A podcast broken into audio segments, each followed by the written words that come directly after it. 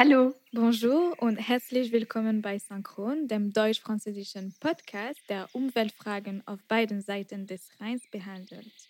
Ich bin Camille. Und ich bin Chloe. Auf der nächsten Etappe unserer Entdeckungsreise im Stil vom kleinen Prinzen von Saint-Exupéry landen wir auf einem Planeten, der voll von Fragen ist. Diesmal geht es gar nicht um Kleidung, Zero Waste oder digitale Technologie, sondern um soziale Ungleichheit. Genau, und dafür habe ich einen Forscher interviewt, Maxim Gaborit. Er hat den Umweltdiskurs der Gelbwesten untersucht und ähm, unser Gespräch war richtig spannend. So, los geht's. Podcast ab. Ne serait-ce que dans le temps, les alouettes, on les voyait en quantité maintenant. Notre maison brûle. Der Klimawandel ist für unsere Welt eine Schicksalsfrage. Le changement climatique d'abord. Il est euh, engagé du fait de l'activité humaine. For more than 30 years, the science has been crystal clear. How dare you continue to look away?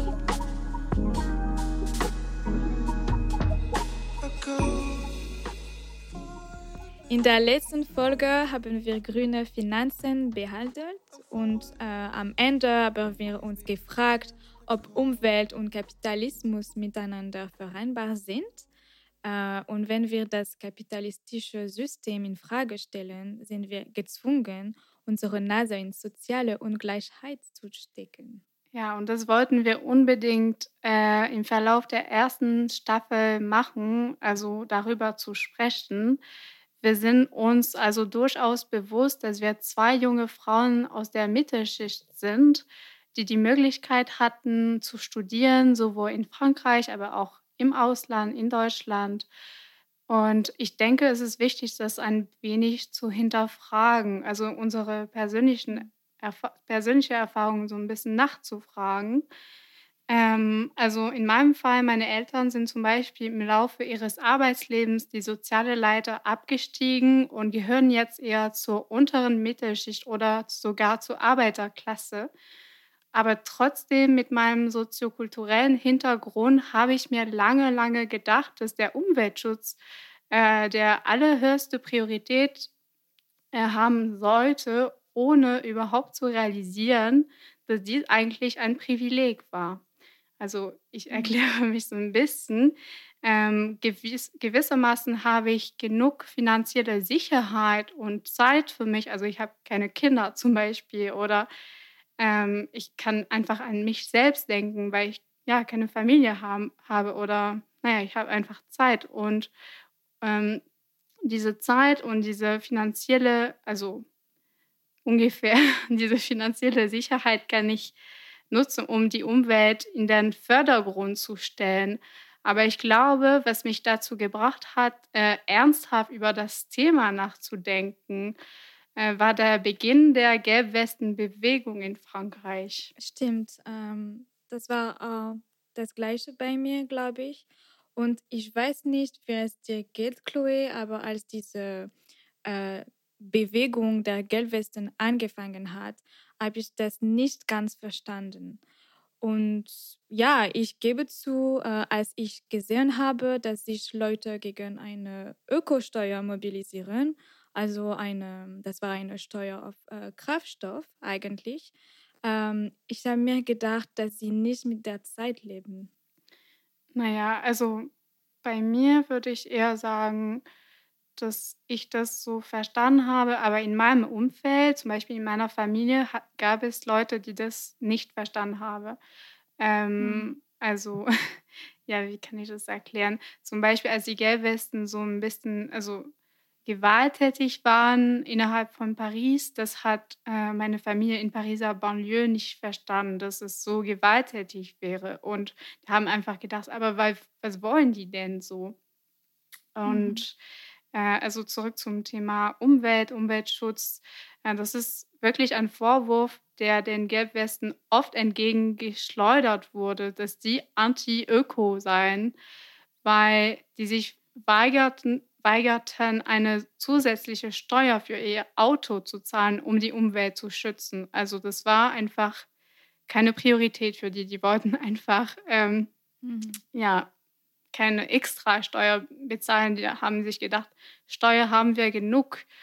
Äh, aber im Nachhinein haben wir das auch äh, unsererseits verstanden, dass einige keine Wahl hatten und dass diese Steuer viele Menschen ins Prekariat stürzen könnte.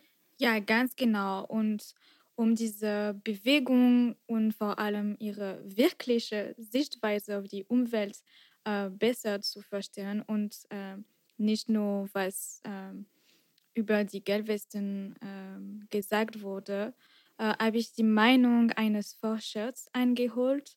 Also, äh, wie gesagt, ist sein Name Maxime Gaborit und er ist Doktorand bei Sciences Po und an der Uni Universität äh, Saint-Louis in Brüssel.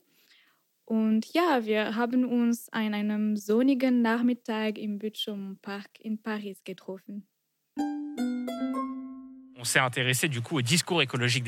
Wir haben uns für den ökologischen Diskurs der Gelbwesten interessiert euh, und festgestellt, dass sie weit davon entfernt waren, Klimaskeptiker zu sein, wie sie definiert wurden.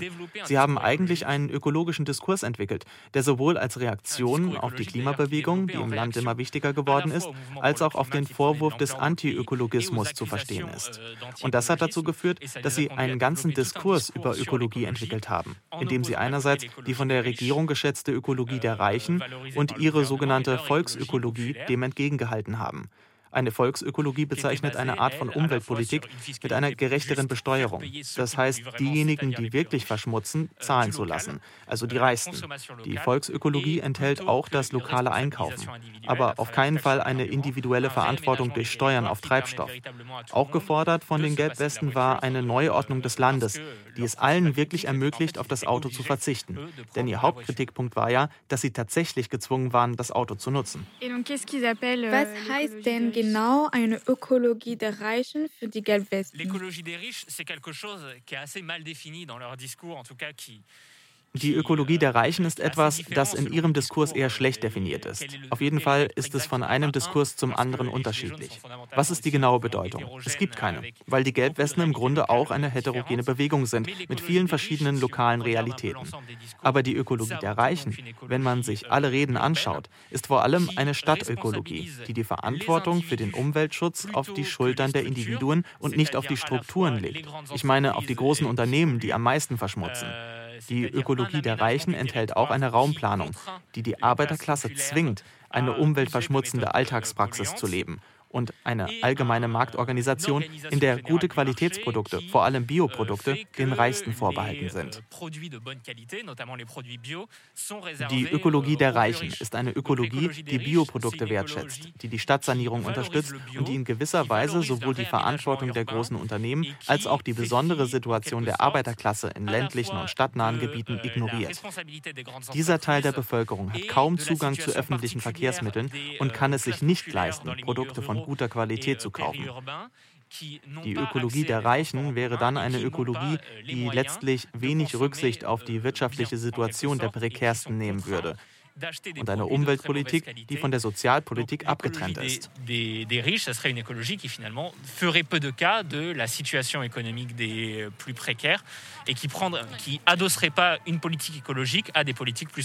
des diese Idee, dass eine Ökologie der Reichen und eine Ökologie der Armen gibt, ist, also finde ich sehr, sehr interessant. Es sollte uns dazu bringen, unsere eigene Vision von Ökologie zu hinterfragen. Und das ist genau das Ziel von dieser Folge. Ja, und ich denke, dass das ist ein berechtigter Kritikpunkt.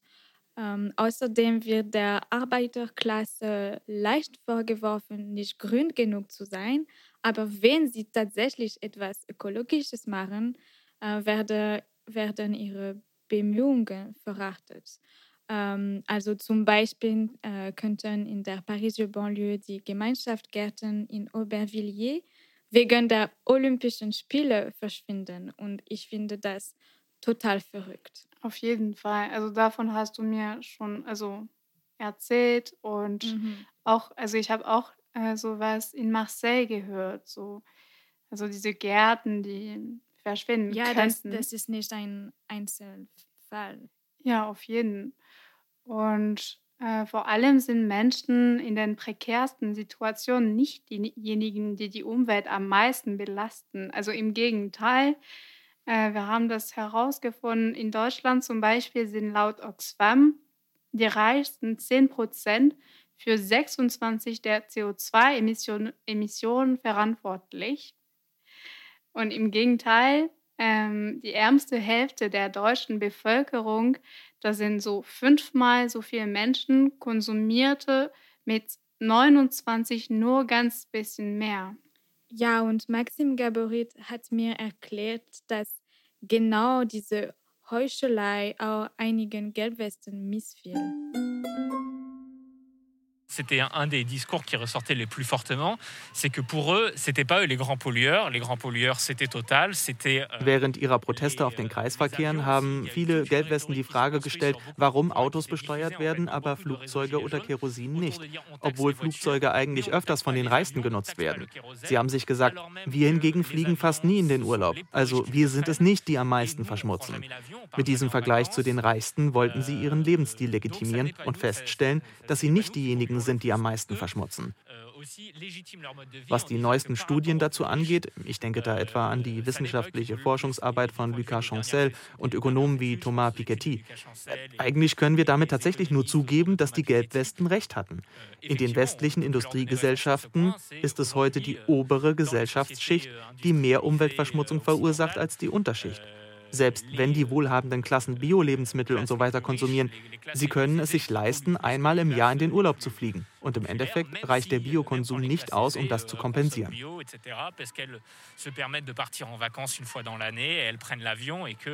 Par rapport à un voyage en avion, finalement, le fait de consommer bio n'a pas un impact euh, très important. Dann sehen die Gelbwesten die Tatsache, dass die Reichen Bio-Lebensmittel konsumieren und auch fliegen, obwohl die ärmere soziale Schicht ist diejenige, die als Umweltschmutzer bezeichnet wird, als eine Form von Heuchelei. Ist das richtig? Ça a été aussi un motif qui est apparu, effectivement, l'hypocrisie die Heuchelei der Regierung, die nicht die Reichen angreift und lieber die Ärmsten zur Verantwortung zieht, war auch ein Thema, das wir mit den Gelbwesten besprochen haben. Ich denke da etwa an Jean-Baptiste Combi, der innerhalb der letzten 20, 30 Jahre bereits sehr gut herausgearbeitet hat, was es heißt, Ökologie zu einem individuellen Problem zu machen, anstatt die globale Struktur in Frage zu stellen.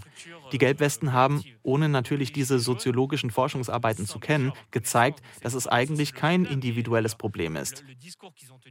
Wenn es ein individuelles Problem wäre, dann wäre es in erster Linie eine Frage für die reichsten Leute. Es geht eher um ein strukturelles Problem, ganz eng mit der nationalen Raumplanung verbunden. Also um ein Problem, das mit den Autofahrten der unteren Gesellschaftsschichten zusammenhängt. déplacement en voiture des classes les plus populaires de la société.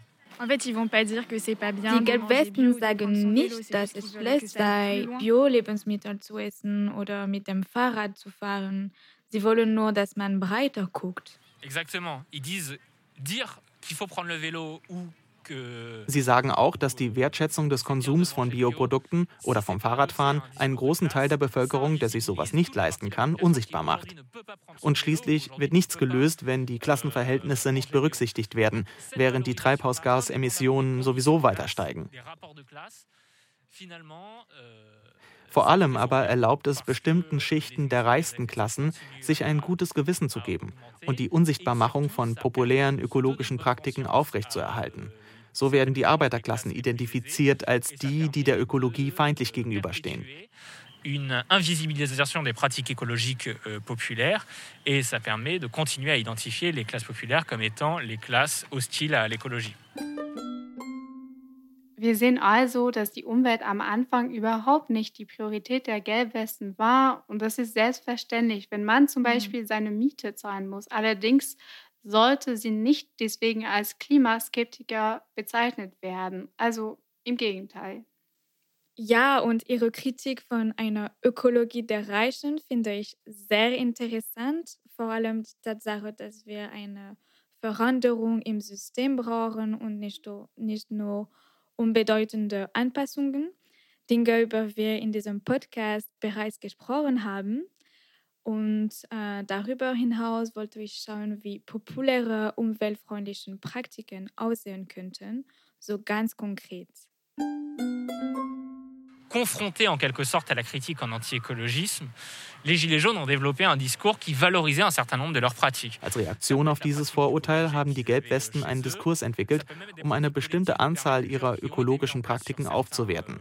Es könnte die Praxis des Gemüseanbaus sein, den sie zu Hause hatten, oder die kollektiven Permakulturpraktiken, die zum Beispiel auf bestimmten Kreisverkehren eingerichtet worden sind.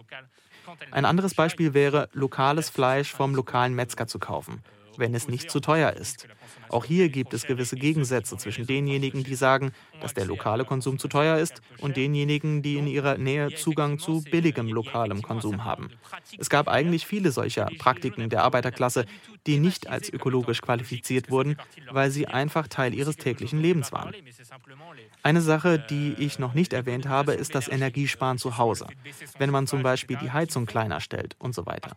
Das tun sie gewissermaßen unter Zwang und nicht unbedingt mit einem ökologischen Zweck. Aber sie tun es so oder so und das wurde dann trotzdem als Anti-Öko bezeichnet. Es handelt sich letztendlich um eine Form der populären Ökologie, die zwar noch im Gange ist und die auf den Kreisverkehren von einigen Gelbwesten ans Licht gebracht wurde. Es ist nicht der Fall für alle, denn ich wiederhole, die Bewegung ist sehr heterogen. Aber es sind schließlich diese Praktiken, diese ökologischen Praktiken, die auf den Kreisverkehren vorgebracht wurden. mais euh, c'est finalement ces pratiques-là, ces pratiques écologiques qui ont été mises en, en avant sur le rond-point.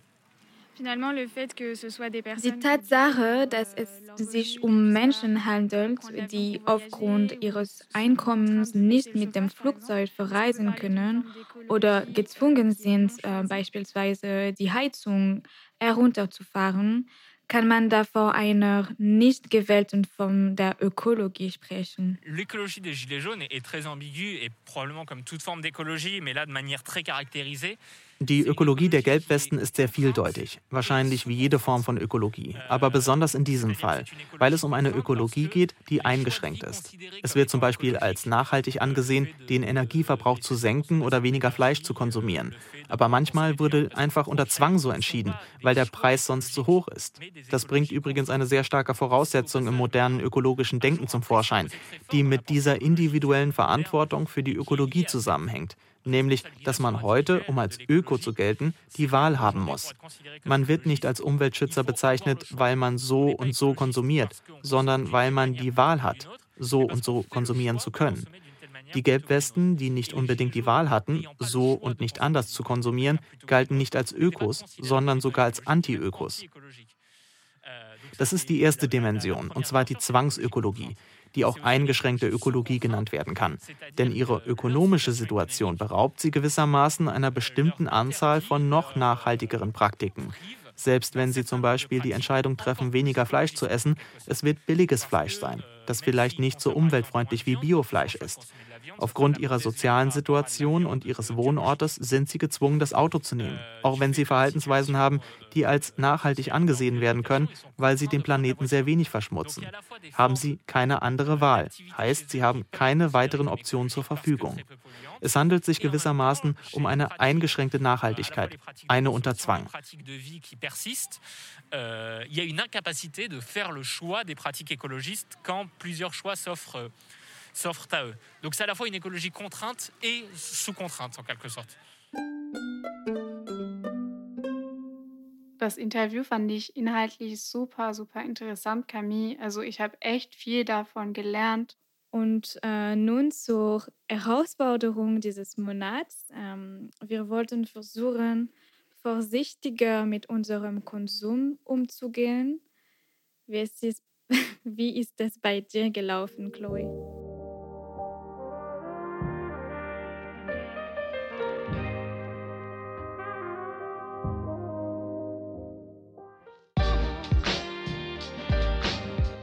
Ähm, ich habe den Eindruck, dass ich das jedes Mal sage, aber es war noch ein Fail bei mir. Mhm. Also echt. Schade, aber, aber hast du äh, was gelernt vielleicht?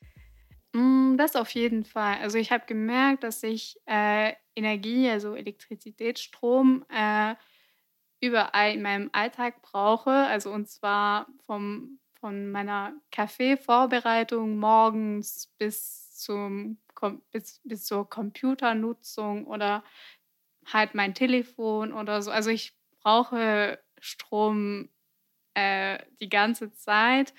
Und ich habe natürlich schon versucht, also zum Beispiel meinen Computer in der Nacht äh, abzuschalten oder so, was ich vorher nicht gemacht habe. Aber ich habe mir gedacht, das sind so kleine Sachen. Also wenn ich Mhm. wirklich so Strom sparen will, Mhm. dann muss ich mein ganzes Leben wirklich verändern und Ja. einfach in einer Hütte im Wald leben. Also Äh, der Hammer. Aber du, Ja. ja, keine Schuld, äh, richtig. Also, wie gesagt, ähm, brauchen wir einen Systemwechsel. Also, und wie, also wie war es bei dir eigentlich? äh, bei mir, ich habe eigentlich diese Herausforderung nicht viel gemacht. Tut mir leid. Aber ähm, ja, ich habe ein neues Arbeit und äh, ja, ich habe viel, viel gearbeitet, aber das ist ein sehr cooles Projekt. Und ja, ich, ich hatte keine, keine Zeit, äh, über diese Herausforderung zu denken. Ich glaube, es wäre cool, wenn du das Projekt vorstellst, weil Ja, wäre, ich glaube, interessant für die Zuhörerinnen. So. ja, also das ist ein, ein Projekt von die Deutsche Welle und äh, France Media Monde. Also France Media Monde ist äh, France 24 und äh, Radio France International. Äh, und das ist ein Projekt für junge Leute in, in ganz Europa. Ähm, wir sind nur auf soziale Medien und ähm, ja, es heißt Enter. Ähm, also auf Instagram zum Beispiel ist es ähm, fr.enter oder de.enter. Und ja, wir sprechen über Ökologie, über Feminismus, über ähm, LGBTQ plus ähm, Rechten. Äh, also ja, Themen, die junge Leute interessieren. Und ja, ihr könnt, ihr könnt ähm, euch abonnieren und uns schreiben und so weiter. Äh, ich würde mich sehr, sehr freuen. Mhm, Habe ich schon gemacht. Also Danke, Chloe. So auf jeden Fall. Und ich finde also das Projekt so richtig cool. Also ja, ihr könnt sehen, äh, die Herausforderung war kein Erfolg, aber ich finde unsere nächste er Herausforderung allerdings sehr, sehr schön. Also wir werden versuchen, unsere eigenen ha Haushaltprodukte zu machen. Äh, also wie fühlst du dich damit, Camille? Also das habe ich schon gemacht und ich habe Echt? ja und ich habe schon ein, ein paar äh, Rezepte ähm, und so. Also ja, ich freue mich sehr. Ähm, ja, ihr könnt uns auf Instagram folgen, um diese richtig super Rezepte von mir äh, zu kriegen. Und ja, äh, vielen Dank, dass ihr bei dieser Folge synchron dabei wart. Äh, schreibt uns gerne einen Kommentar bei Apple Podcast oder hinterlasst uns fünf Sterne, wenn euch diese Audioreise gefallen hat, natürlich. Und ihr könnt uns auch über Instagram Feedback geben. Äh, es ist wie immer synchron.podcast. Und ähm, ihr könnt auch dort unseren Abenteuer folgen. Außerdem könnt ihr unsere Newsletter abonnieren. Das ist ganz neu und äh, sehr cool, finde ich. Ja, ein großes Dankeschön an dieser Stelle an Louis Moussadieng für den Schnitt und die Mischung, an die Ben Eil aus Berlin für unseren Jingle-Song, äh, an Francine Zuckeng für die Übersetzung, äh, immer sehr, sehr fleißig und an den Fonds Citoyen für, also Bürgerfonds, für die finanzielle Unterstützung und an unser ganzes äh, deutsch-französisches Team. Also bis nächsten Monat und nicht vergessen, die Folge ist auch auf Französisch verfügbar. Also eine gute Übung. ähm, bis bald, Leute. Tschüssi!